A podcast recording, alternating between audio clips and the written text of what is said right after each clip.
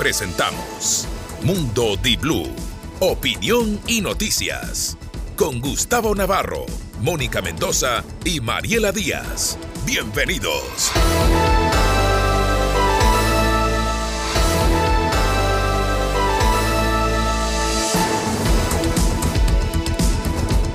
Seis de la mañana con 30 minutos, 29 de septiembre. Saludamos a toda la audiencia que sigue el dial de Diblu a través de los diferentes números. Fin de mes, Gustavo. A mí me dijeron que hoy es fin de mes. Mariela Díaz Aragón dice que el 29 de septiembre es el 30 de septiembre. ¿Qué dice usted, Se decreta, se decreta el fin de mes. Buen día, Gustavo Mariela. Si el Consejo lo puede hacer, ¿por qué yo no? Mañana es un día tristemente célebre para muchos en el mundo de la política ecuatoriana, el día el famoso 30S para muchos, pero preferimos, preferimos dar en el efemérides del 29 de septiembre. Hoy, además, escuche bien, ¿ah?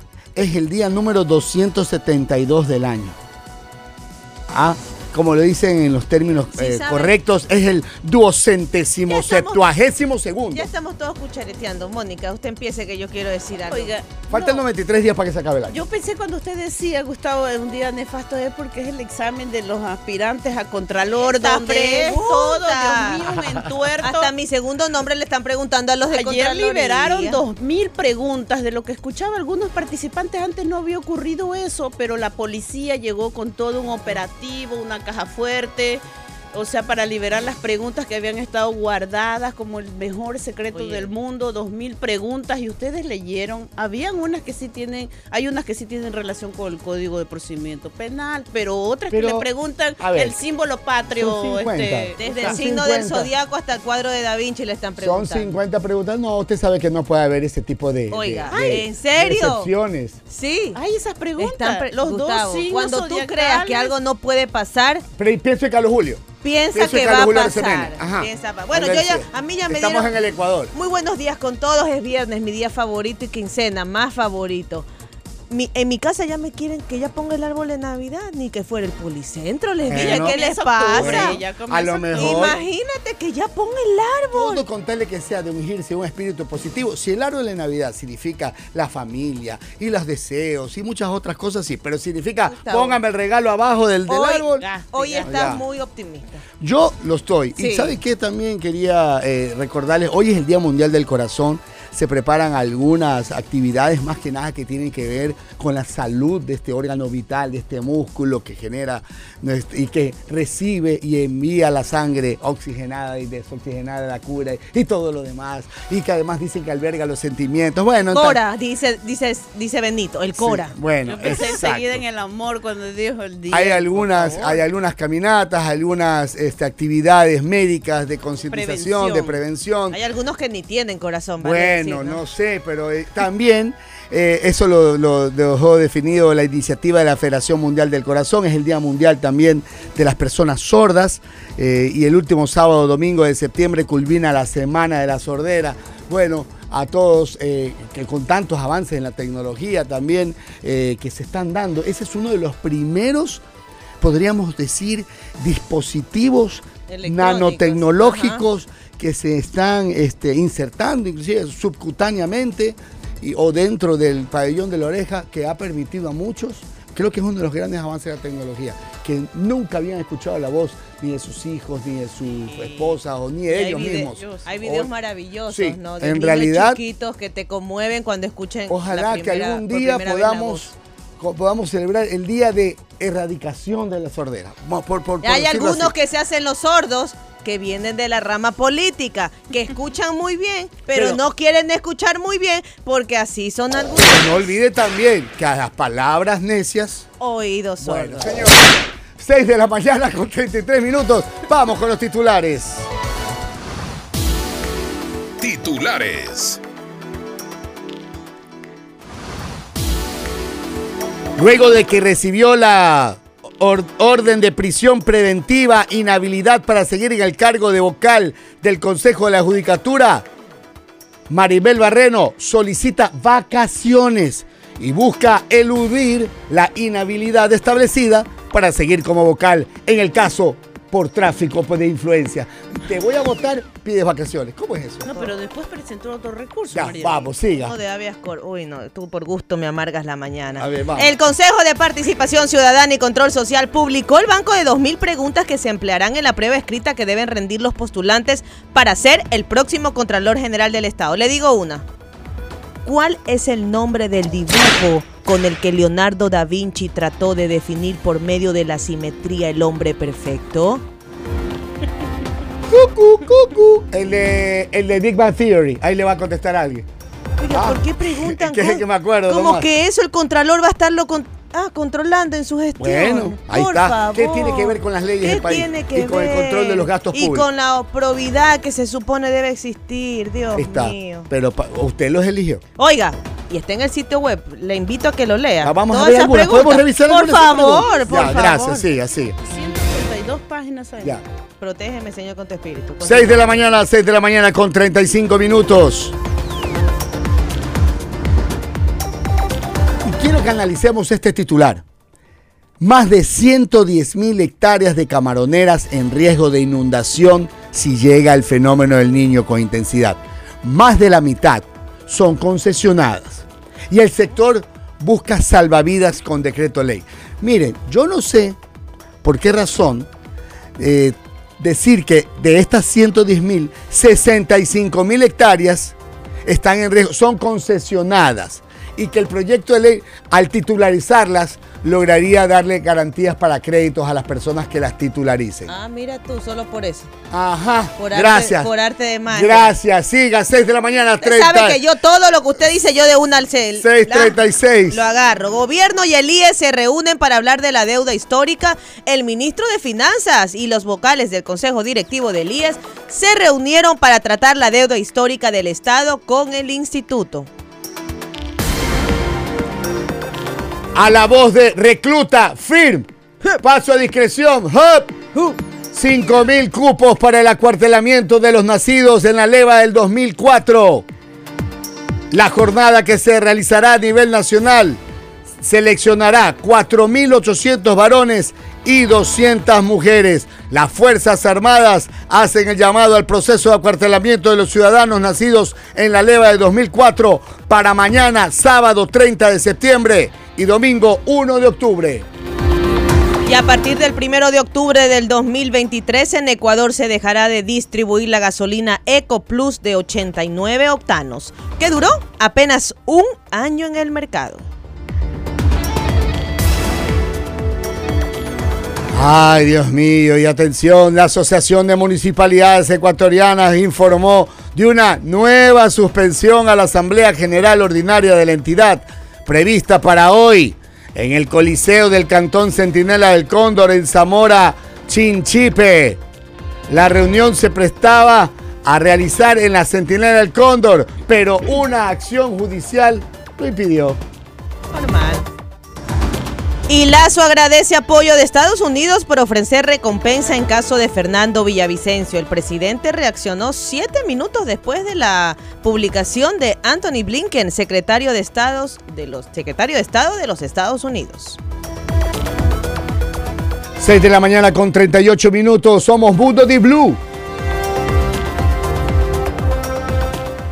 En Ecuador, y atención, padres de familia, jóvenes Cuatro de cada diez adolescentes ha sido víctima de delito cibernético y han estado expuestos a los peligros del mundo digital como los conocidos cyberacoso, hacking, grooming o invasión o publicación de información privada en redes sociales. Hablaremos de la campaña del Ministerio de Educación y cómo ustedes con una estrategia personal ayudar a que sus hijos no sean presas de estos delitos la Judicatura asegura que cumplirá en su integralidad y de manera inmediata la sentencia contra Maribel Barreno y Juan José Morillo. La investigación por tráfico de influencias en el caso Vocales arrancó el año pasado, 15 de junio del 2022, luego de conocerse el contenido de un audio filtrado a través de un testigo que actualmente está protegido. Atención, el Comité Nacional de Debates y el Consejo Nacional Electoral modificaron la metodología del debate electoral que se desarrollará este domingo en las instalaciones del canal público Ecuador TV ubicadas en la capital, mismo que iniciará a las 7 de la noche. Les diremos de qué se trata estos cambios. Oiga, ya me.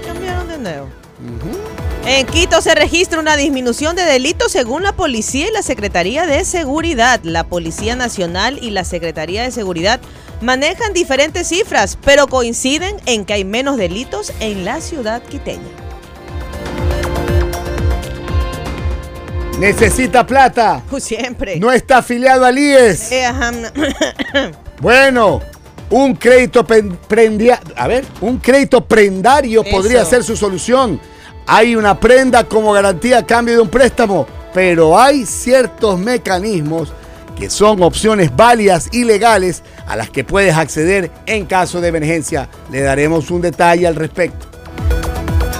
Y Rafael Correa reconoce ventaja de Daniel Novoa para la segunda vuelta. El expresidente y prófugo de la justicia aseguró que aunque las encuestas señalan que el candidato de Acción Democrática Nacional está adelante, textualmente dijo, no es tanto.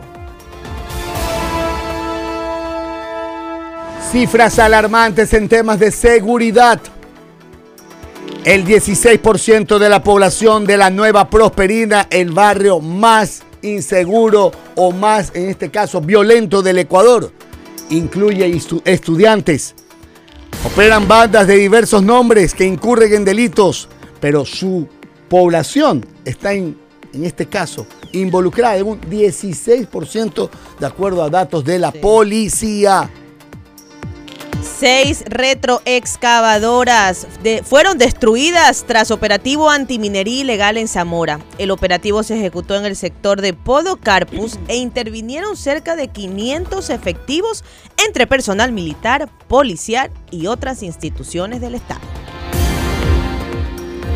Ecuador llevó sus mejores piñas, sus uvas perfectas y sus papayas más deliciosas a la Feria Internacional en Madrid según la directora de Fruit Attraction, María José Sánchez, una veintena de empresas de Ecuador hará parte de las más 2.000 participantes en este 2023 de la feria más importante. Se suman el aguacate, la pitahaya y el mortiño, la guanábana, el tomate de árbol. me encanta la pitahaya. Y hablemos un poquito de los candidatos y qué hacen en esta segunda vuelta. La candidata Luisa González tuvo dos reuniones el 27 de septiembre en Quito dentro de su campaña oficial por la segunda vuelta. La primera fue con representantes de los estudiantes universitarios y la segunda con la Asociación de Clínicas y Hospitales Privados. Con los estudiantes, la candidata presidencial prometió que devolverá 180 millones de dólares que le quitaron en el último año al presupuesto de las universidades públicas. Se llegó a un acuerdo en el Consejo Consultivo de la Cadena del Trigo y el precio mínimo de sustentación del quintal subirá en Ecuador. El precio base de la gramínea se incrementará de 22 a 24 dólares. ¿Y ahora qué pasa con Daniel Novoa y su plan de seguridad? Le han puesto de tema con un gustito a Jan Topic. El plan Fénix, presentado por el candidato presidencial por la alianza ADN Daniel Novoa, incluye la creación de una central de inteligencia para prevenir delitos, responder emergencias y garantizar la seguridad de los barrios. El video dura 54 segundos ¿ah? y tiene un formato similar al utilizado por el ex candidato presidencial Jan Topic. Eso se copian ya. 6 de la mañana con 43 minutos. Eso sí se vale copiar, le cuento. Bueno, y Jan Topic, bueno, ahí lo conversamos. sí, sí. Eh, puso, tuiteó sobre ese tema. Me parece muy bien. Copa Mundial del Emprendimiento llega a Quito por quinto año en Ecuador. El Entrepreneurship World Cup, una de las principales competencias de emprendimiento a nivel mundial, se dará en la capital de la República 370 mil emprendedores de más de 200 países que identifican startups de alto potencial para ayudar en el proceso de escalar el negocio.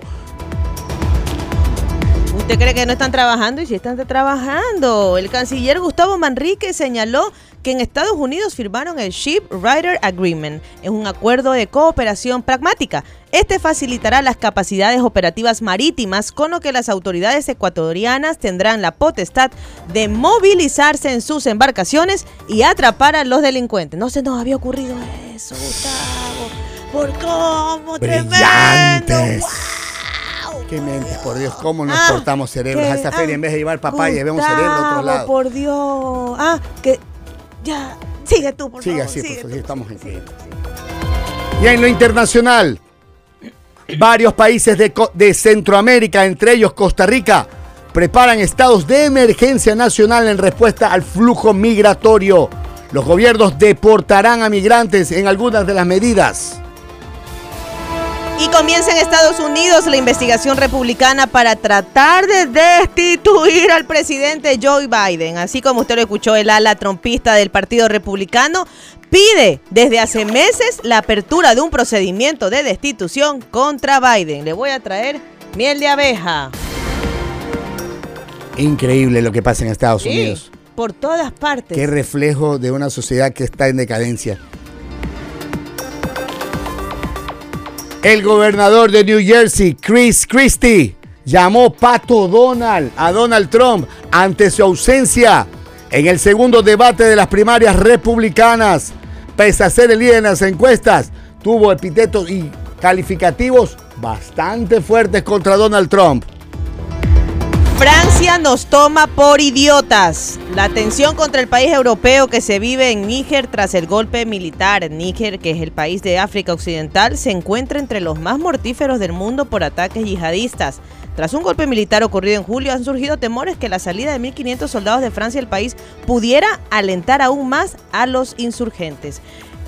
Jenny Jones de la BBC tuvo la oportunidad de acceder a Níger y hablar con los líderes del nuevo régimen y textualmente uno de ellos les dijo, Francia nos toma por idiotas. Revisado los titulares, vamos con el desarrollo de este viernes 29 de septiembre con los invitados también que menciona Mónica Mendoza. Así es, tendremos hoy a Mauricio Larcón Salvador, director de la Fundación Ciudadanía y Desarrollo, para hablar cómo llegan los candidatos a este domingo al segundo debate. Porque en verdad yo ni sé cómo llegan. ¿Usted sabe cómo llegan? Llegan en carro. Ay, Gustavo, está chistosísimo. Ajá, sí, no, no, y también tener algo serio, también tendremos a Juan Carlos eh, Moscoso, él es coordinador de eh, los laboratorios de la SPOL, de 3 y Lab, para hablar de este fin de semana que tienen un encuentro para emprendedores. Sí, es buenísimo. puede ¿ah? aprender. Es muy bueno. Algo positivo. Muy bien.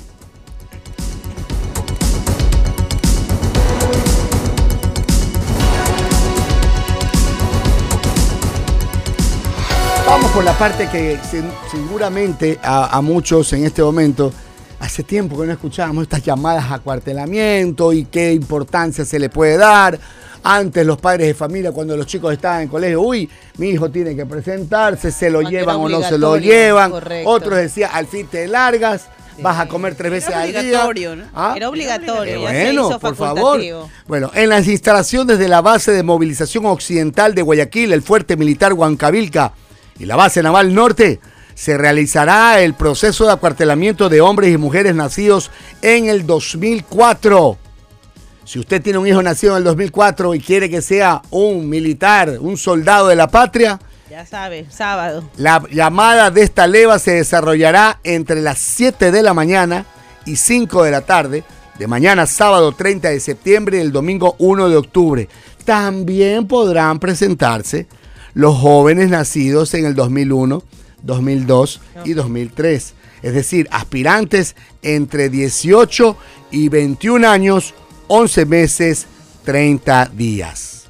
El cupo de jóvenes para cuartelarse en la base de movilización occidental y sus centros que comprenden las provincias de Esmeraldas, Manaví, Los Ríos, Santa Elena y Guayas es de 1.627 personas. Requisitos Cédula de ciudadanía. Check. Dos impresiones del formulario de registro en línea. Eso es facilito, ya. Dos impresiones de la ficha médica. Eh, formulario de inscripción en línea impreso. También carneo certificado de vacunación contra el COVID. Los acuartelados en Guayaquil serán destinados a los repartos. ¿A, ¿A dónde se van? A ver.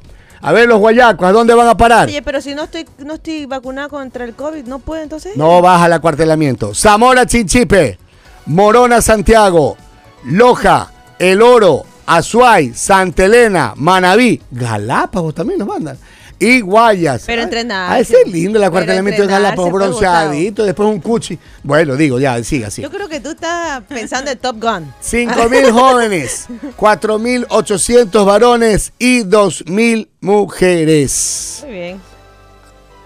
Muy bien, ahora le comento, vamos a hablar del tema candente del día de hoy. En su mayoría las preguntas para los aspirantes a Contralor son abiertas y abarcan temas sobre leyes, reglamentos, competencias de distintas instituciones, aunque también hay interrogantes de cultura general. Por si acaso, si usted está interesado en ver las preguntas, puede acceder al sitio web del Consejo de Participación Ciudadana. ¿Quién fue el primer presidente del Ecuador? Ya. En el ámbito de la historia del Ecuador en obras literarias, un poema destacado fue Mi delirio sobre el chimborazo, escrito por... No me fue, no me digas eso. Gustavo, en serio. ¿Cuáles son los signos zodiacales que están ubicados en el lado derecho e izquierdo respectivamente en el escudo nacional del Ecuador y que representan las estaciones del año? En eso sí no me había fijado yo de los ¿qué más? Este, signos zodiacales. Ya, ahora yo me acabo de... Esa parte puede ser importantísima para el futuro del país. ¿Cómo puede ser posible que no sea Me acabo de meter al con un, un, contralor. Siga. en las primeras preguntas, realmente la una hasta la 50 que he podido revisar, sí habla sobre les hacen temas específicamente legales, ¿no? Le preguntan sobre los titulares de la entidad de la función de transparencia y control, le preguntan sobre los representantes de eh, la misma función de transparencia y control y cuáles son sus funciones, que quienes tienen derecho a acceder a los servicios públicos, la acción de protección que tendrá por objeto. ¿Cuántas de estas preguntas crees tú, Mariela? ¿Cuántas son? ¿Mil y pico? Dos mil. Dos mil. no verdad. Son 50 que van a dar, ¿no? Sí. Ok, listo. Yo hasta ahora voy, eh, pero sí veo que son muchas, muy, muy amplias, muy amplias, porque, por ejemplo, aquí hay una. Ley orgánica de la Contraloría General del Estado, del Sistema del Control, Fiscalización y Auditoría del Estado. Como componentes del sistema para la ejecución del sistema de control, fiscalización, auditoría del Estado se realizará por medio de... Hay que responda. ¿Qué cosa? A ah, ver. La, ley. Pone ley orgánica de la Contraloría General del Estado, del sistema de control, fiscalización. ¿Cuál es la pregunta? Esa, la que te estoy leyendo, imagínate. ¿Qué tienes que desarrollar? Se realizará por medio de dos puntos. Ah, ya complete la. complete ah, ah, de cómo autocompletar, hay algunas preguntas. Bueno, ya. Y, sí, como que no están bien. Esas preguntas no las entiendo. Adelante, ¿qué más? Uno, ¿qué debe contener la declaración patrimonial jurada? ¿Qué, qué, qué tiene que ver ese tipo de preguntas? Se supone que es la Bueno, si está revisando documentos, él revisa eso. Bueno, dale, ¿qué más? De ahí hay otra. El Código de Conducta Ética de la Contraloría General del Estado tiene como objetivo dos puntos para que conteste el participante. Bueno. Cuando es nulo un acto administrativo, que es el Plan Nacional de Desarrollo, el procedimiento administrativo termina por dos puntos. Indique cuál no es uno de los principios que rigen las empresas públicas, dos puntos efectos de la no impugnación del acto administrativo. Hay preguntas para mí muy amplias, muy, muy amplias y, creo que debió haber sido más. Mira, que hay otra que se repite. La acción de protección procede dos puntos, cuando ya habían preguntado anteriormente qué implica presentar la acción de protección. O sea, inclusive Mira, aquí hay otra. ¿Cuál es el objeto de la acción por incumplimiento? 270. Y de ahí vamos a las 275. la acción por incumplimiento, ¿cuándo procede? Cualquier cosa que tenga que ver con leyes, a mí me parece que, ok. Pero si te preguntan cosas que tengan que ver fuera del ámbito de tu específica y tan difícil labor, en la cual yo no creo que un contralor tenga tiempo para, eh, dentro de sus limitantes de tiempo y la gran cantidad de trabajo, que ver con ese tipo de Les cosas. Les propongo algo. Hay unas de cultura general. y estoy buscando para allá. Conocimiento específico con respecto a las funciones de Contralor. Hay sobre código. La responsabilidad. bien. Hay Pero, sobre por ejemplo, hay unas preguntas, dice, corresponda a esto, Gustavo. ¿Qué significa COTAT? Código Orgánico de Ordenamiento Territorial, Autonomía y Descentralización. Esa es una de las preguntas. Usted es muy bien. Está muy bien. Pero hay otras como las del signo zodiacal. eso no, tiene nada que ver. Lo otro tiene que ver con la organización y el, plan de desarrollo territorial del país. Y se supone que si es, es algo que ves todos los días, lo tienes que tener muy claro, pues, ¿no? Por supuesto. Eso sí. Bueno. Pero mira esto, de conformidad al código del trabajo, el teletrabajo es una forma de dos puntos. Ya, pues es un absurdo. Imagínate, imagínate. Es una, pregunta tarada. Imagínate. Lo otro, el Ecuador en la Ley Orgánica de Movilidad Humana tiene dos modalidades de asilo, dos puntos. Bueno. No, y hay una también... ¿Cuáles son los contratos eventuales? Que eso ya es algo. El contrato de trabajo juvenil es dos puntos. ¿Qué tiene que ver eso con Contraloría? Lamentablemente, lamentablemente. De conformidad al Código del Trabajo, ¿quiénes pueden contratar? Pero hay una ¿Hasta dónde? ¿Qué amplitud de conocimientos debe tener sobre la ley aquí, entonces, porque ya estoy viendo penal, estoy viendo laboral, estoy viendo administrativo financiero, estoy viendo eh, constitucional. Bueno, tiene que ser un todólogo espérate, en ámbitos legales. Espérate, que viene, las compañías podrán disolverse por algunas causas. Elija la que no es correcta, pero no me ponen a elegir cuál, pues. Solo que ponga la que no es correcta. No hay para pues elegir. Eh, no, hay para elegir. Está mal establecida, además estructurada la pregunta. Totalmente. ¿Cuáles son las regiones del Ecuador? ¿Cuántas provincias legalmente reconocidas existen en el Ecuador? ¿Cuándo se celebra el Día de la Bandera Nacional? Mm, bueno, también. ¿En qué fecha se celebra el Día del Escudo del Ecuador? ¿Cuántos presidentes del Ecuador es, es conocida como la Sultana de los Eso no me interesa. ¿Qué ahí, ahí, ya entra en otra cosa. Yo no, yo no tengo que ser un promotor del país, pero sí debo de saber el país que tengo y, las, y las reglas o leyes específicas alrededor de él. Escucha esta. La novela literaria ecuatoriana Cumandá fue escrita por...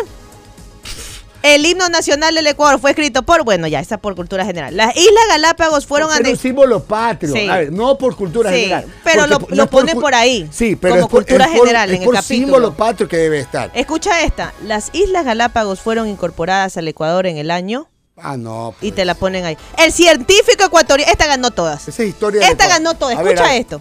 Escuchen esto. El científico ecuatoriano que participó en la misión geodésica fue.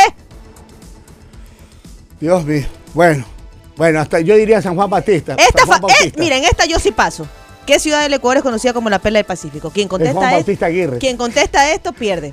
¿Qué ciudad del Ecuador es conocida como la Perla del Pacífico? ¿Habrá alguien que se ah, equivoque pues en esto? Pero si te sale sorteada una pregunta como esta, es una burla, pues bueno, Gustavo y Mónica, pues. Pero la pregunta es, ¿Quién aprueba las preguntas? El Consejo de Participación Ciudadana y Control Social. A través hay un comité y a través de eso un grupo de académicos eh, aprobó ¿Académicos? al menos se ha informado. el compositor y músico ecuatoriano más conocido del Ecuador a nivel mundial es Julio Jaramillo. Daniel Betancourt, ¿no? No, ah, pues es el que usted cree. Ah, Mariela y Gustavo, lo de fondo en el tema del concurso del Contralor es la cantidad, cantidad de irregularidades que se han denunciado aquí. Hay, por ejemplo, eh, de lo que algunos aspirantes, dos veces se ha cambiado el reglamento con el que fue convocado y luego con este segundo que no... ¿Qué puede pasar si mañana lo, alguno de los que no ganan digan, estas preguntas no eran correctas y no fue un trabajo técnico realizado y apela eh, trata de, quitarle crédito a este proceso. O sea, de lo que he escuchado, algunos. A ver, yo deslegitimo algunas de estas preguntas como, como necesarias. Cursos, van a presentar Hasta preguntan quién escribió el Quijote. Bueno, ya ahí sí ya se va.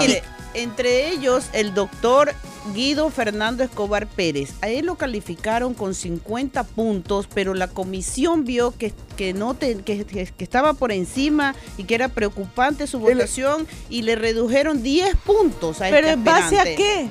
¿En base a qué, pues, Mónica? Él reclama su experiencia, no se la consideraron pese a haber sido funcionario de la Contraloría y entonces al bajarle los 10 puntos, él pasa él se queda con 40 y hay otros candidatos que suben. Eh, esa, es la denuncia que él ha hecho. Tiene toda la valija del caso. Vamos a hacer la primera pausa.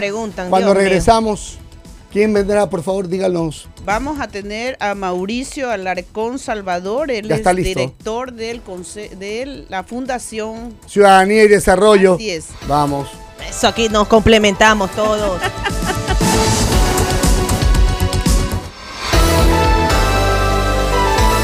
Mundo Di Blue, opinión y noticias. Se escucha en Ambato y Latacunga 99.7. Estás escuchando Mundo Di Blue, noticias y opinión. Inicio de espacio publicitario gusta empezar mi día con gran potencia, rodando fuerte con alegría, sintiendo el viento, llegando a tiempo, voy con mi fuso por el camino. Con el poder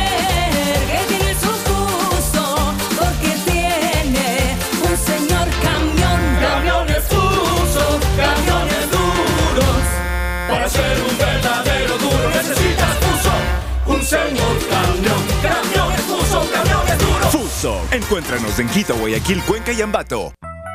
Si pones todo en una balanza, en la JEP está la confianza. La número uno a nivel nacional, con ahorro y crédito. Eso es la JEP, siempre presente, brindando apoyo para toda la gente. Siempre con la JEP y con los cajeros vamos al frente, la cooperativa de la gente, para la gente. Llegó el gran flex total de Automotores Continental, la Casa Chevrolet. Este fin de semana es tu gran oportunidad de tener tu Chevrolet nuevo. Solo en la Casa Chevrolet tú eliges la mejor opción para ti. Paga desde enero del 2024. Tasa desde el 0%. Hasta 84 meses plazo. Bonos hasta 3 mil dólares. Ven y visítanos en nuestras agencias en la Juan Tan Camarengo, en la Francisco de Orellana y en Salinas frente al Colegio Muey. Somos Automotores Continental, el concesionario número uno de Chevrolet. ¿Están listos para desafiar los límites? Nosotros también. Y 220B siempre está ahí, recargándonos de la mejor energía para alcanzar el siguiente nivel. Si tu día es una larga lista de cosas por hacer, si tus sueños son cada vez más grandes, recárgate con la refrescante energía de 220B y sigue 220B, otro nivel. Juntos nos preparamos para enfrentar el fenómeno El Niño. Al recibir la alerta de evacuación, sal. Si el agua empieza a ingresar a tu casa o si existe riesgo de derrumbe, no dudes. Toma tu mochila y dirígete con tu familia a las zonas seguras y albergues identificados. Sigue las instrucciones de tus autoridades locales, policías, bomberos y militares. Más preparados, más seguros, más unidos. Gobierno del Ecuador. Guillermo Lazo, presidente. Nuestro trabajo continúa. Autorización número 0513. Elecciones anticipadas 2023 y consultas populares Yasuní y Chocó Andino.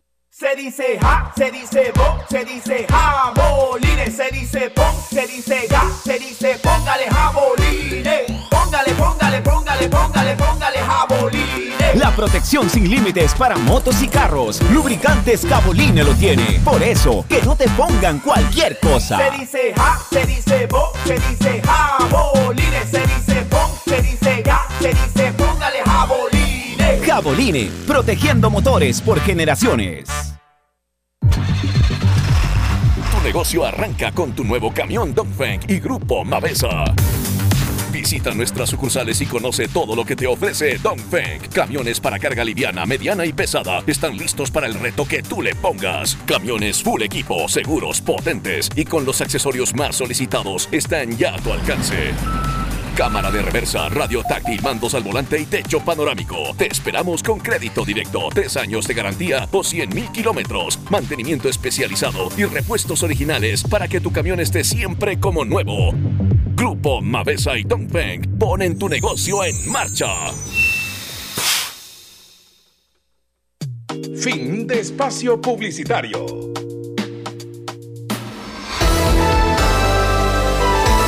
Mundo Di Blue, opinión y noticias. Se escucha en Machala 88.7.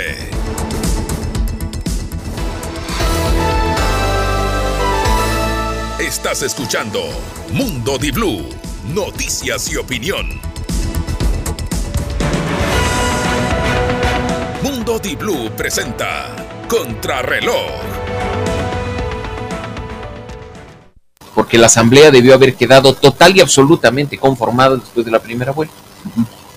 Lamentablemente son los errores y horrores que ocurrieron en la votación de los ecuatorianos residentes en el exterior lo que hace que tengamos que esperar a diciembre para poder tener el primer poder del Estado activo y trabajando en beneficio de los ecuatorianos. De hoy debe eran declaraciones de Mauricio Alarcón Salvador, director de la Fundación Ciudadanía. causa gracia. que me equivoco, este, y casi le cambio de, de cargo, ah, presidente del Consejo de Participación Ciudadana. no, esta es otra ciudadanía en desarrollo. La parte buena, habilita tu audio, eh, Mauricio, buen día. El Consejo de Participación no tendría la Corte Constitucional encima mío, te aseguro. Ah. ¿Qué tal, Mauricio? Bienvenido. Mónica Mendoza te saluda, me acompañan Gustavo Navarro y Mariela Díaz. Buenos días, Mauricio. Escuchábamos parte del caos que tú mencionabas sobre el tema de las elecciones para eh, candidatos en el exterior y el pasamos de caos en caos y estábamos hablando de la Contraloría y bueno, el próximo domingo tendremos el debate presidencial de los dos candidatos, Luisa González y Daniel Novoa. ¿Cómo llegan los candidatos a este momento, Mauricio? Bueno, nuevamente buen día, Mónica, Mariela, Gustavo y por supuesto a nuestra audiencia de Radio Di Blue. El debate para muchos resulta poco trascendente. Incluso en la primera vuelta, y creo que a ustedes les consta, se llegó a decir que, que la ciudadanía no iba a ver ese programa, que eso era propio de aquellos que hacemos análisis político y que teníamos el cuero tan duro para aguantar tres horas escuchando las barbaridades de los candidatos presidenciales. Lo cierto es que uno fue el panorama antes del debate de la primera vuelta y otro después, el que nos tiene hoy con estos dos finalistas. Cuando el electorado cambia generacionalmente, cuando el electorado madura en función de sus exigencias a la política nacional, pueden producirse cuestiones como estas. Y creo que en esta segunda vuelta y en el debate del próximo domingo no serán la excepción, en el sentido de que aún varias encuestadoras y empresas de sondeos de opinión señalan que hay un porcentaje considerable de indecisos Muchos de ellos tomarán una decisión final en función de lo que vean, no solo en la televisión o escuchen en la radio, sino que sigan a través del Internet y las redes sociales respecto del debate. El de este que se llama. Mauricio, y la conversación posterior, efectivamente. Eh, precisamente algunas encuestadoras mencionan que hay un porcentaje de indecisión entre un 12 a un 35%, que es mucho menor, por supuesto, al que existió en la primera vuelta. Yo, yo no sé si llegue a los niveles del treinta y tantos por ciento, eso más bien a veces suena a excusas de las encuestadoras para tener un margen de equivocación o un margen de error, pero creo, creo que sí hay un porcentaje, como ha dicho la gran mayoría de encuestadoras, en particular aquellas que acertaron en la primera vuelta, entre un 12 o un 15%, que si tenemos en cuenta el margen de diferencia que habría entre los dos candidatos, puede cambiar el panorama de cara al próximo 15 de octubre. Así es que no es despreciable lo que pueda suceder este domingo, donde no solo jugará un rol fundamental el papel de la moderadora, la periodista Ruth del Salto, sino también la creatividad con la que respondan, repregunten y actúen los dos candidatos finalistas. Mauricio, eh, pintando el cuadro posterior al, al debate, entonces, en esta autopista digital deberán tener qué tipo de vehículos o qué tipo de estrategia en tu perspectiva, porque sin duda la comunicación digital posterior al primer debate favoreció a Daniel Novoa, porque sacando y escarbando el voto joven, que es el que va a tener tal vez un papel mucho más preponderante, lo identificó como el que no agredió, lo identificó como el que estuvo más mesurado, más claro y al que todos halagaron posteriormente. Ya hoy los únicos que verán serán desde afuera los ex candidatos a la presidencia y los movimientos políticos. Pero, ¿qué crees tú que deben hacer o cuáles pueden ser estrategias posteriores a eso?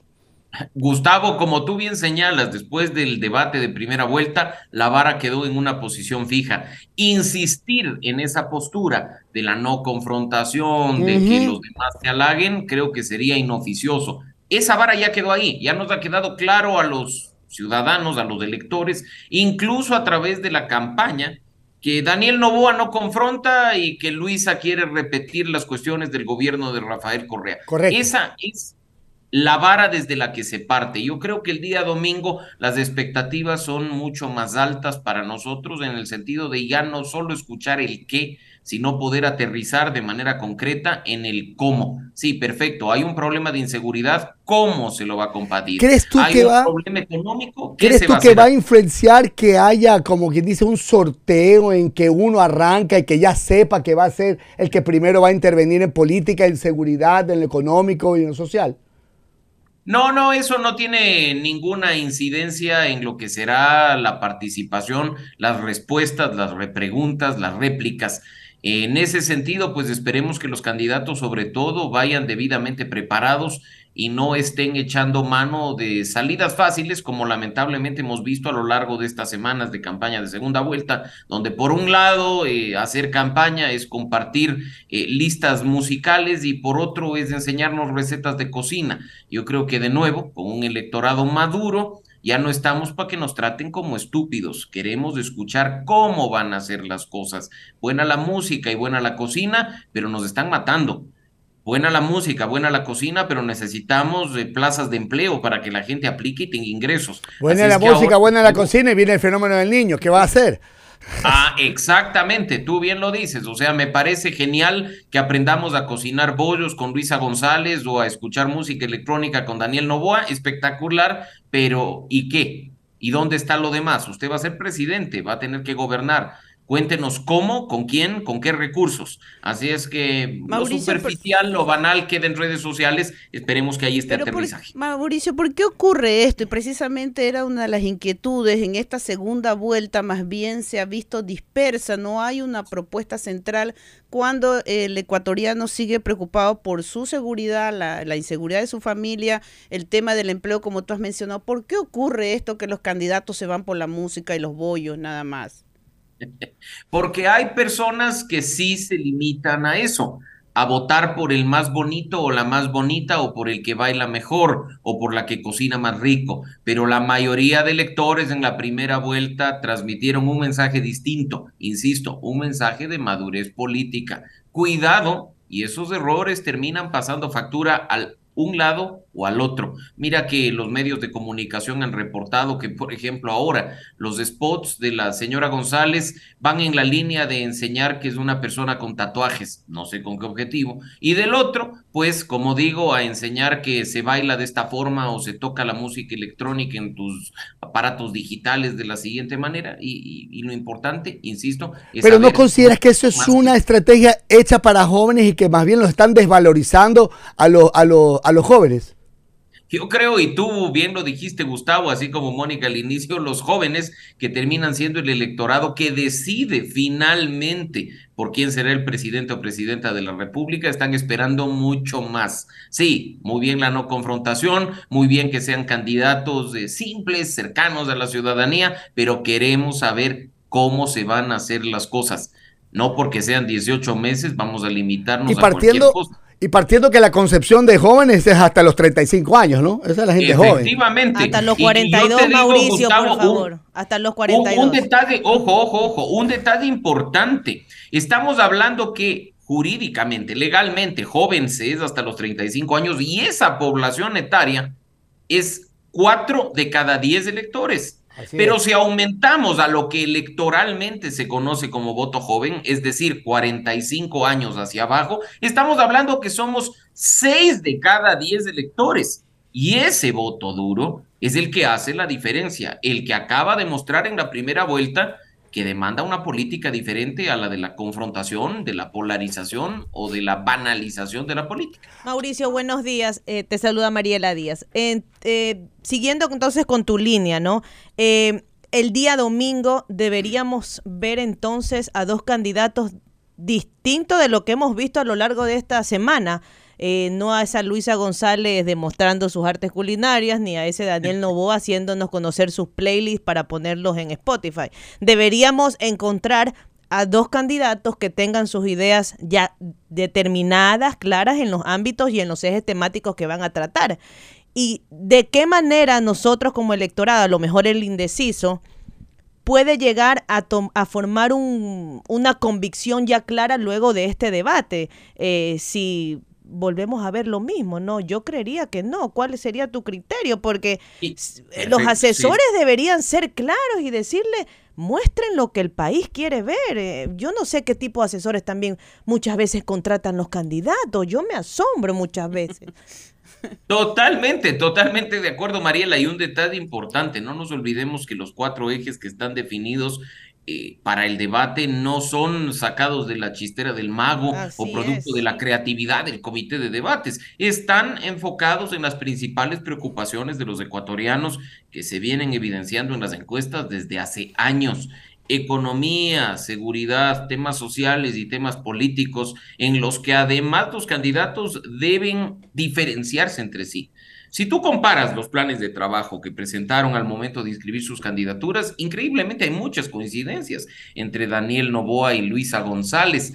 Hay algunos elementos diferenciadores, claro que sí, pero al ser estos planes de gobierno, documentos muy superficiales, sucintos, breves, en la profundización, en un debate es donde se tiene que ver la diferencia. Mire, yo, yo como respetuoso de los, eh, las leyes y más que nada las instrucciones a medios de comunicación, sí me molesta, y por no decir rechazo, que de repente nos digan que los medios de comunicación el día del debate no podrán hacer programas de opinión, durante el desarrollo del debate tampoco se podrá decir nada de medios de comunicación, ni en los espacios publicitarios.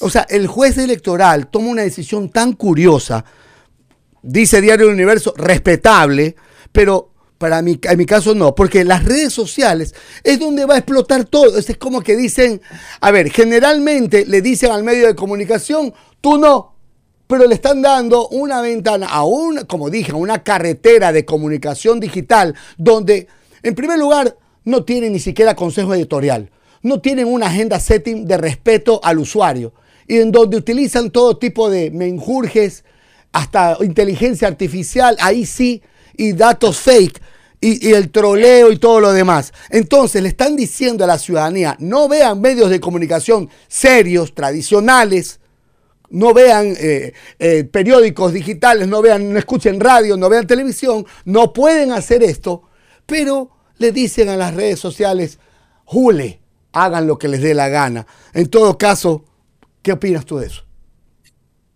Totalmente incorrecto que se establezca este tipo de censura, porque el debate genera discusión, no solo posterior, sino en ese mismo momento. Y tú has topado un elemento fundamental, Gustavo, el de la desinformación. Si bien es cierto que los medios de comunicación y los periodistas han cometido errores, se han equivocado, han difundido información que muchas veces resulta ser falsa, el grueso de este problema está en el Internet y las redes sociales. No tener del un lado a quienes contrastan, a quienes verifican y a quienes tienen rigor al momento de hacer periodismo y dejar vía libre a aquellos que, con todo respeto, se ejercen en su expresión libre consagrada en la Constitución a través de sus redes sociales, es un error. Deberían estar las dos patas de la expresión plenamente activas y en funcionamiento sin restricción alguna para entregar a la ciudadanía más y mejor información, más y mejores insumos para esa decisión final de cara al 15 de octubre. Mauricio, a diferencia de otras este, elecciones presidenciales, los candidatos a la vicepresidencia han tenido más protagonismo, han aparecido sobre todo por sus errores. ¿Qué tanto pesa eso en esta campaña? Bueno, yo, yo te digo, pesa y pesa mucho.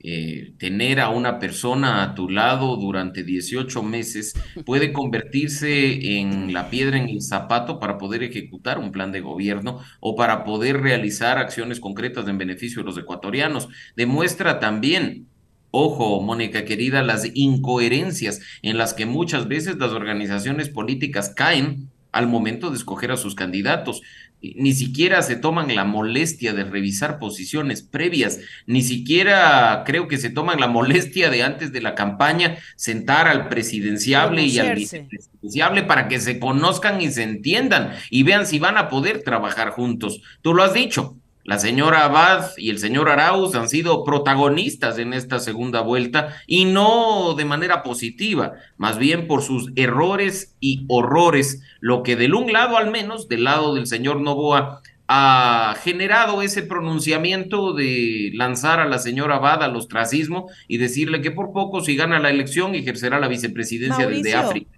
Una pregunta, ¿no crees que hubiera sido interesantísimo que en este debate, último debate antes de elegir nuevo presidente, se hubieran incorporado a los vicepresidentes como un capítulo anexo para tener ya una visión más clara? Porque al final no solo vas a elegir a Luisa, no solo vas a elegir a Daniel, vas a elegir a Verónica y vas a elegir a Andrés. Y, y- y no solo eso, Mariela, ¿qué pasa si por alguna cuestión infortunada eh, fallece quien ocupa la presidencia Es de la correcto, República? es O si renuncia, tú les vas a tener o a la señora Abad o al señor Arauz ocupando la presidencia Es durante un tiempo indefinido. Entonces, es importante lo que tú dices, conocer las posturas. Yo creo que si bien la ley establece la obligatoriedad de los debates a nivel de candidatos presidenciales, es responsable con la ciudadanía poder conocer las posturas de sus binomios, de quienes les van a acompañar en este tiempo. Incluso diría yo que los errores y horrores de esta segunda vuelta respecto de esos dos candidatos a la vicepresidencia podría generar un debate posterior en cuanto a la necesidad o no de mantener la figura del vicepresidente de la República. Y otro punto también, ¿es necesario o no que presenten sus equipos con quienes van a trabajar, quiénes van a ser sus ministros de, gobierno u otros cargos claves que van a ser para los próximos 18 meses un gobierno tan corto, Mauricio? Tú sabes, Mónica, que desde Ciudadanía y Desarrollo hemos venido exigiendo, no solo en esta campaña electoral, sino en las anteriores, conocer los equipos de trabajo de los candidatos a la presidencia. Los ecuatorianos no debemos tomar una decisión solo respecto de esa figura o incluso de la figura del vicepresidenciable, sino también de quienes les acompañarán en la ejecución de acciones, en la implementación del plan de gobierno. Pueden decirnos en este momento que pues defienden la dolarización a toda costa, pero poner en el Ministerio de Economía y Finanzas a una persona que destruya el camino de la dolarización y se vea después, entre comillas, forzado a tomar decisiones que pongan en riesgo la estabilidad monetaria del país, o cuestiones como quién va a ocupar el Ministerio de Energía, que ahora con los temas de petróleo, de minería y de algunas energías renovables, debe ser alguien con capacidad y con conocimiento en la materia. O mira que en cuestiones de seguridad, Mónica, perdón, Sí, siga, es siga. vital que sepamos quién va a ser ministro de gobierno, quién va a ser ministro del interior, para que después no nos pongan a alguien que incluso sea premiado por su incapacidad, que no reconozca sus errores y que permanezca en el cargo por puro capricho o por no dar gusto a otros de removerlo. ¿Sabes qué, Mauricio? Y nunca hemos visto en mi corta vida, tengo 42 años, nunca he visto. No se rían, por favor. Cortísima, yo Gracias, apoyo, Mariela, gracias, Mariela, Mauricio, tú yo te agradezco. Por eso es que te invito, porque tú me entiendes. Eh, Muchas gracias. Nunca yo he visto que un candidato presidencial diga, este es mi equipo de trabajo. Les presento Gustavo Navarro, ministro de Gobierno, Mónica Mendoza, ministra de Energía, eh, Mariela Díaz, ministro del Trabajo, tanta, tanta, ministro de tan... Nunca he visto yo un plan así. Y, hubiera, y seri- hubiera sido revolucionario que nos hubieran dado ya hasta el menú para saber qué puedo, qué voy a ver en el gobierno. Hubiera sido sensacional. Solo que lamentablemente a veces se escoge a gente como tú dices, no opta, no óptima, ni, ni proba, y comienzan los ataques. Ah, ya sé que Mónica Mendoza va a ser ministra, búscale todo, destruye, destruye, destruye. Y como Mónica Mendoza sí tiene con qué destruirla, comienza el problema. Entonces va a tener que salir el candidato a decir, bueno, ya Mónica no es parte del equipo, va a venir Juanita.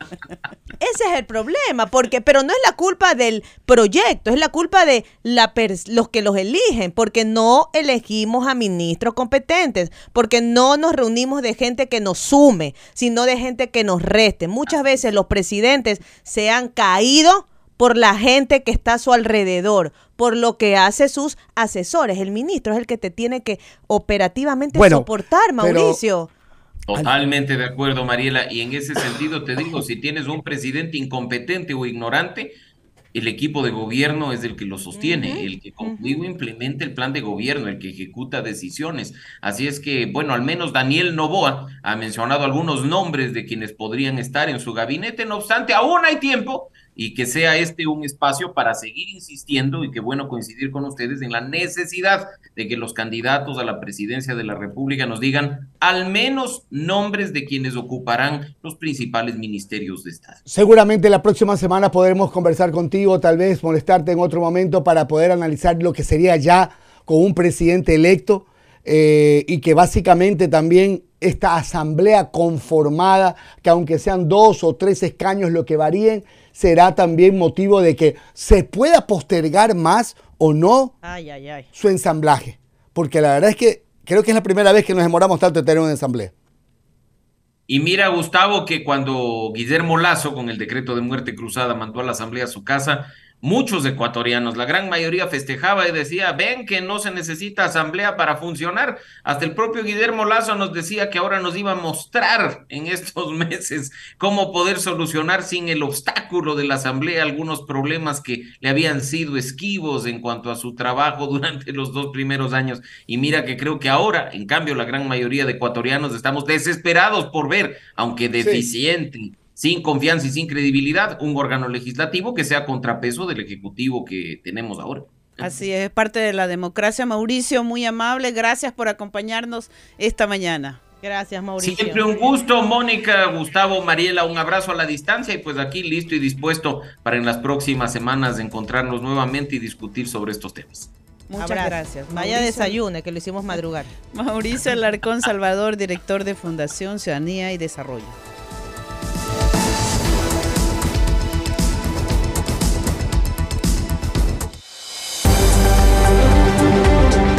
En Mundo Di Blue, internacionales. Siete de la mañana con 25 minutos, 7 con 25 minutos. Nadie aquí arriba te volverá a llamar Donald Trump. Te llamaremos Pato Donald, dijo el gobernador de New Jersey, Christy Christie. Trump, líder de las encuestas, ya dijo que no iría a los debates porque no quería perder el tiempo. Mira tú.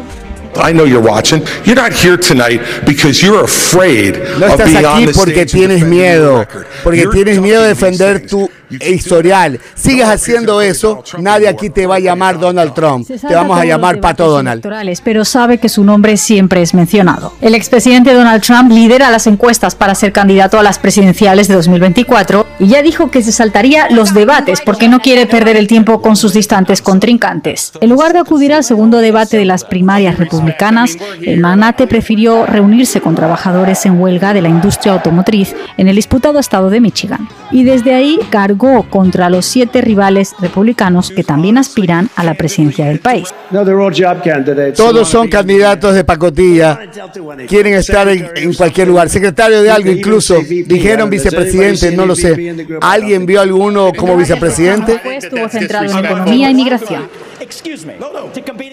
Donald, I know you're watching. Así es. Bueno, está el caso Bueno. más álgido imposible. Esa lucha Ahora, presidencial está. miren ustedes, allá no es obligatorio ni es sanciona- sancionable el no ir a un debate. Claro. Allá, bueno, la ley es así, ¿no? Cada- ¿No le aseguro Sí, que aquí aquí no. si algunos no hubieran ido, No, estuvieran en otra Hubiera situación? estado solamente Bolívar ahí paradito. Ay, ay, ay. Ahí sí se lucía Ay, mi ay, boli. ay. Ahí sí se lucía mi boli. Le cuento los negocios de Hunter Biden, hijo del presidente estadounidense Joe Biden, podrían entorpecer la posible postulación del mandatario estadounidense para una reelección. Toda vez que hoy inicia un procedimiento para buscar su im- impeachment, impeachment. Impeachment, sí. Muy bien, thank you. ¿Merece Joe Biden ser destituido? Es una pregunta y los republicanos opinan que sí. Y este jueves abren una investigación por presunta corrupción contra el presidente estadounidense que los demócratas consideran descabellada. Los conservadores con mayoría en la Cámara de Representantes desde enero acusan al líder demócrata de haber mentido al pueblo estadounidense sobre los negocios de su hijo en el extranjero. Esta investigación casi no tiene posibilidades de prosperar, pero podría convertirse en un dolor de cabeza para la Casa Blanca antes de las elecciones presidenciales del 2024, a las que Biden se presenta y en las que podría tener como rival a su predecesor, el republicano Donald Trump. El jefe del Comité de Investigación de la Cámara de Representantes, James Comer, asegura haber encontrado una abrumadora cantidad de pruebas que demuestran que el presidente Joe Biden abusó de su cargo público para beneficiar financieramente a su familia. La primera audiencia parlamentaria de esta investigación está prevista y estuvo prevista para las 10 de la mañana del día de ayer. El organismo electoral de Venezuela propone posponer las primarias de la oposición. El Consejo Nacional Electoral de Venezuela propuso este jueves posponer las elecciones primarias opositoras para escoger al abanderado que enfrentará a Nicolás Maduro en 2024. Las primarias estaban previstas para el 22 de octubre, pero ahora la autoridad electoral propone que se realicen el 19 de noviembre. Su presidente, Elvis Amoroso, afirmó que la propuesta incluye aumentar el número de centros electorales y prestar asistencia técnica, por ejemplo, para automatizar el proceso. María Corina Machado, una de las precandidatas presidenciales, rechazó aplazar la votación. ¿Y cómo no? Bueno, y le cuento lo que pasa. Esos aplazamientos. Mm. Y por ahí va el tema en Guatemala, pero ya el presidente electo Bernardo Arevalo reinstituyó el proceso de transición con el actual mandatario Alejandro Yamatei, en un contexto donde se sigue investigando a su movimiento Semilla. Por su parte, el presidente Alejandro Yamatei informó este 27 de septiembre que la transición de mando con el gobierno de Bernardo, Bernardo Arevalo se retomará con la metodología que planteó el nuevo mandatario. Retomaremos el proceso de transición con la metodología planteada por el presidente electo, limitada a reuniones sectoriales. Informaremos en medios oficiales con transparencia. Por otra parte, los guatemaltecos se movilizaron en el 19 de septiembre en diversos puntos del país para que Consuelo Porras renuncie, la fiscal general, y también los fiscales Rafael Curruchiche y Cintia Monterroso y el juez Freddy Orellán. Ante un golpe de Estado tras los resultados electorales, razón que había sido denunciada por Semilla y Bernardo Arevalo, quien había decidido parar el proceso de transición tras las acciones del Ministerio Público. Y Guatemala, que también tomó medidas sobre el flujo migratorio, ahora Costa Rica lo emula, prepara un estado de emergencia. Costa Rica prepara un decreto para declarar el estado de emergencia nacional en respuesta al aumento de los flujos migratorios que ingresan en tránsito en el país. El gobierno dice que deportará a los migrantes que incumplan las normas. Según datos oficiales, en lo que va de septiembre se ha registrado el ingreso de 60.000 personas desde la frontera con Panamá.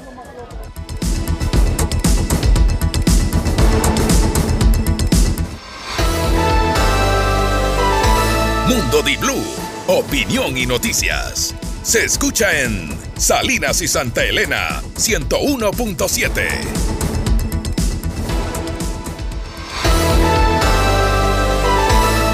Estás escuchando Mundo Di Blue, noticias y opinión. Inicio de espacio publicitario. Pásate al super. Super para ti, super para mí. Si alguien dice no, yo siempre digo sí. Olvidemos las recetas, vamos a experimentar. Aquí la variedad no cuesta más. Pásate al lado, super aventuras, super aceitunas, super rico y sano, fresco de verdad. Super los momentos, super variedad,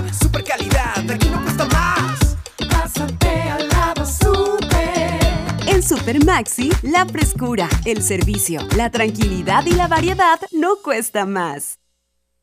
Con Grilé le damos vida a las tostadas.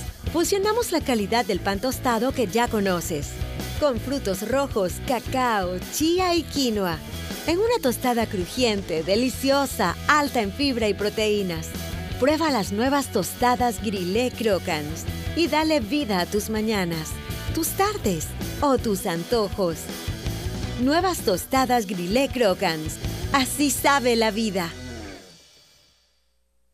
¿Deportiva con más de 110 kilómetros por hora? ¡Listo! ¿Una con gran estilo? ¡Uf! ¡Súper listo! ¿Una todoterreno? ¡Listo! ¿Garantía? Mmm. ¡Claro que sí! Motos Tundra garantiza tu destino. Ahora con 30.000 kilómetros o 30 meses de respaldo. Además cuenta con nuevos modelos de motos. Comprando participas en el sorteo de motos, TVs y más premios mensuales. También beneficios sorpresas con otras marcas. Encuéntralas en todos los puntos de venta autorizados y créditos económicos. Síguenos en redes como Motos Tundra para conocer más. Aplican condiciones opciones.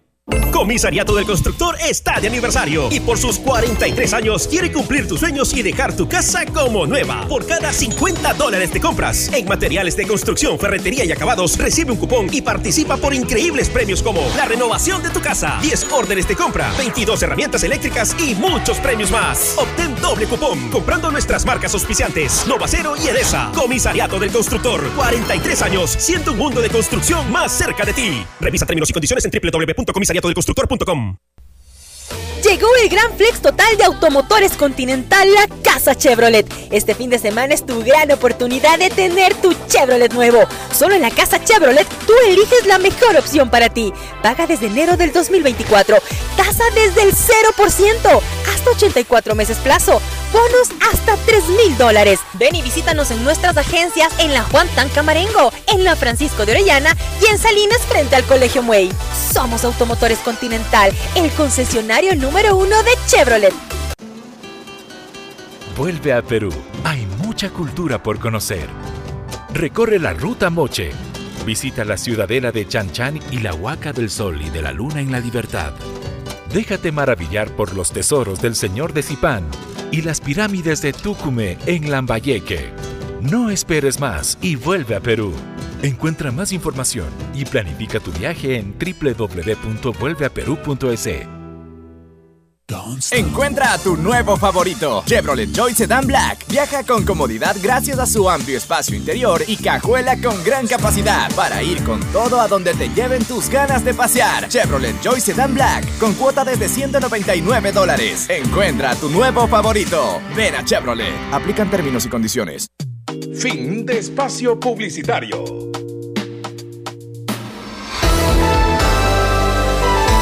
Mundo Di Blue, opinión y noticias. Se escucha en Puerto Viejo y Manta, 106.9.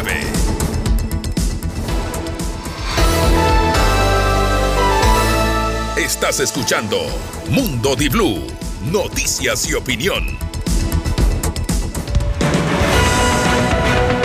Mundo Di Blue presenta Contrarreloj. Cuando son las 7 de la mañana con 35 minutos, le damos la bienvenida a Juan Carlos Moscoso. Él es de I3 Lab, del SPOL. Esta franquicia internacional que continúa siendo una de las más grandes ventanas del emprendimiento a nivel mundial, hoy con sede en la SPOL, hoy con sede en Guayaquil. TechStart Startup Weekend en Guayaquil. 54 horas de pura innovación, de pura tecnología, de emprendimientos, de ideas para nuevos negocios. Qué bueno, Juan Carlos, que se dé eh, a quienes invitas, a quienes eh, vamos a ver o con qué podríamos engancharnos quienes están escuchando Blue y quienes ven a través del mundo y decir en Guayaquil hay cerebros y mentes brillantes que están pensando en un mejor mundo. Así es, Gustavo. Buenos días, buenos días a todos. Mariela, Mónica. Hola, Juan Carlos. Eh, sí, nosotros como I3 Lab, SPOL, como el Centro de Emprendimiento e Innovación del SPOL, hemos organizado este evento que es una franquicia internacional, una franquicia que promueve programas de incubación. ¿Dónde más ha estado esta franquicia? Esta franquicia está en todo el mundo. esta franquicia está en todo el mundo. De hecho, este fin de semana, porque es un evento de un fin de semana, 54 horas, viernes, sábado y domingo, se está realizando también en otras partes del mundo este fin de semana está en Brasil, está en Dallas, en Estados Unidos y también está realizado pues en España. Ok. Qué chévere, estas cuatro ciudades importantes. Estas cuatro ciudades, así es. ¿Qué se va a este realizar concretamente acá? El, aquí lo que vamos a hacer este fin de semana es que las, los ecuatorianos, porque es un evento que es para todo el Ecuador. Abierto a todo el mundo, a todo el que quiera. De sí, de hecho tenemos eh, personas de Loja, tenemos personas de Bahía, de Caracas, de Milagro, de diferentes ciudades que van a venir este fin de semana a Guayaquil y van a venir con ideas de negocios. Estas ideas de negocios empezarán el día viernes solo como una simple idea, pero ya el día domingo que termine el evento ya tendrán una idea validada, una idea consolidada, un grupo de trabajo ya consolidado para que empiecen ya a desarrollar sus ideas de aquí en adelante y el objetivo pues principal es que se desarrollen también en nuestro centro de emprendimiento con nuestros diferentes programas. Es decir, un pequeño, una pequeña idea para un negocio, para un emprendimiento, ustedes les ayudan a desarrollar en estos días. Así es, así es. Simplemente tienes que ser mayor de edad y participar en el evento. Es el único requisito, ser mayor de edad y puedes participar en el evento. ¿Puedo inscribirme todavía? ¿Quienes están escuchando? Sí, nosotros, eh, sin embargo, a pesar de que tenemos ya los cupos ya llenos, de hecho hemos tenido una buena, una buen recibimiento de, de, los emprendedores ecuatorianos, hemos tenido un cupo extra, un cupo extra para sobre todo aquellos que nos están escuchando en este momento a través de DiBlue, para que estas personas puedan inscribirse y puedan también participar. ¿Cómo lo hacen? ¿Cómo se inscriben? Tienen que inscribirse a través de la página web que es www.i3lab. Con el número I 3 con número lab. Y de, iglesia, el número 3 y lab de laboratorio.org slash SW de Startup Weekend, SW Guayaquil. Acceden a nuestro portal web y pueden ya inscribirse los últimos cupos que tenemos para aquellos que nos escuchan a través de DiBlue. ¿Dónde se va a realizar esto, Juan Carlos? El evento se va a realizar en el campus de la Prosperina del Espol, en Guayaquil y en, un centro de bibliotecario, que es donde nosotros tenemos ya todos los, recursos para poder realizar el evento.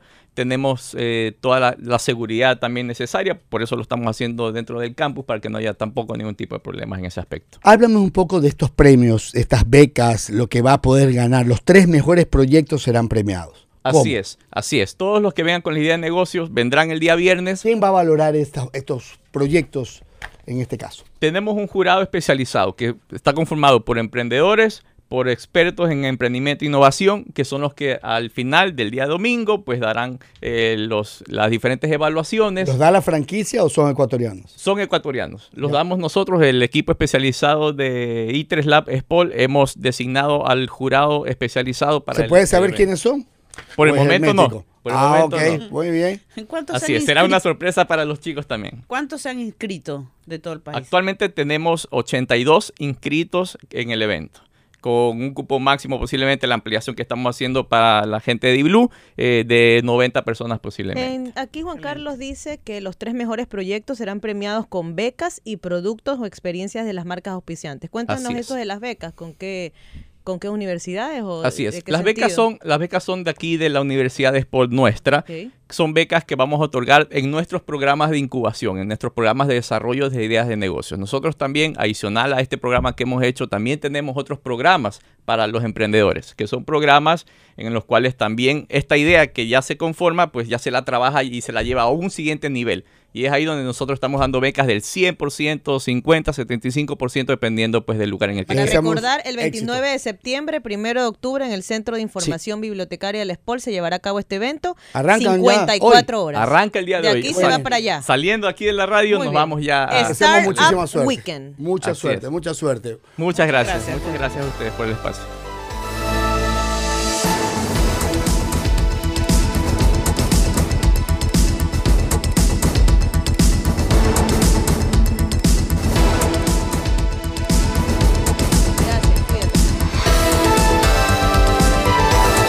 Muchísima atención, los posibles impactos del fenómeno del niño que se prevé se sientan en los últimos meses del año en los sectores productivos, sobre todo en los que más divisas generan. En este caso, el diagnóstico de que hay 110 mil hectáreas de camaroneras en riesgo de inundación si llega el niño. Estas 65 mil hectáreas en riesgo que son concesionadas y a los cuales apunta el proyecto de, titular, de titularizarse porque así dicen que las garantías de los créditos se pueden realizar. Se harían efectivas. Bueno, la superficie camaronera nacional está comprometida con la decisión del gobierno de Guillermo Lazo de eliminar el subsidio al diésel, los productores que tengan más de 30 hectáreas, lo afirmó José Camposano, el presidente de la Cámara Nacional de Acuacultura, se sienten que eh, necesitan algún tipo de incentivo y que el camarón preocupa a los gremios que representan esta cadena para prepararse y amortiguar los potenciales efectos del fenómeno del niño. Ahora, este decreto de ley orgánica de urgencia económica de gestión de riesgos y desastres es una posibilidad de hacer frente al impacto. Ah, es la única forma. Esa, es la propuesta del, gobierno y se han incluido algunos temas. El asunto es eso que ¿No le parece como que tiene un tipo de mantequilla ahí ah, para untar el pan?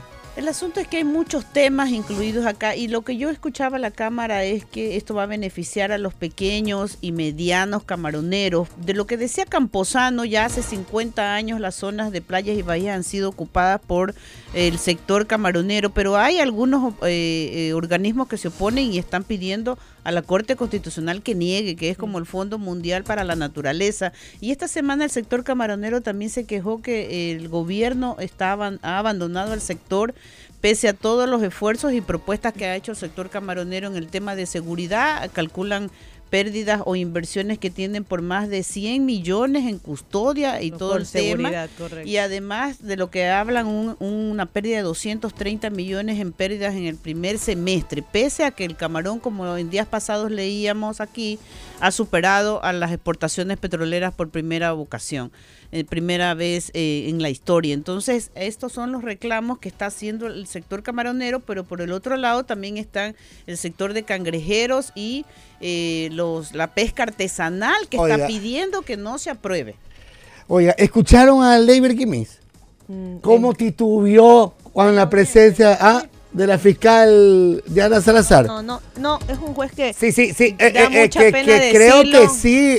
no sé si fue una adhesión a lo que. pero, Gustavo, da mucha pena decirlo, pero ese es el reflejo de los administradores de justicia de nuestro país y lamentablemente culpa del Consejo de la Judicatura que no hace concursos óptimos para quienes están ahí administrando justicia sean unas personas idóneas para hacer ese trabajo. Ese, ese ese que usted ve ahí es el reflejo de lo que pasa en nuestra administración de justicia. Jueces que no saben ni hilar una, una oración es un reflejo de... Imagínense, si no lo pueden ni sustentar, ¿cómo estará por escrito? ¿Qué fundamentación? ¿Qué motivación? Recordemos, los actores del, fueron el presidente del Consejo, Ale Vera, eh, su coordinador jurídico, Ismael Merizalde, el juez Leiber Quimis, quien aceptó la acción de protección de Betty Moreira Marcillo que no le he vuelto a ver ni escuchado, pero ni sé quién es.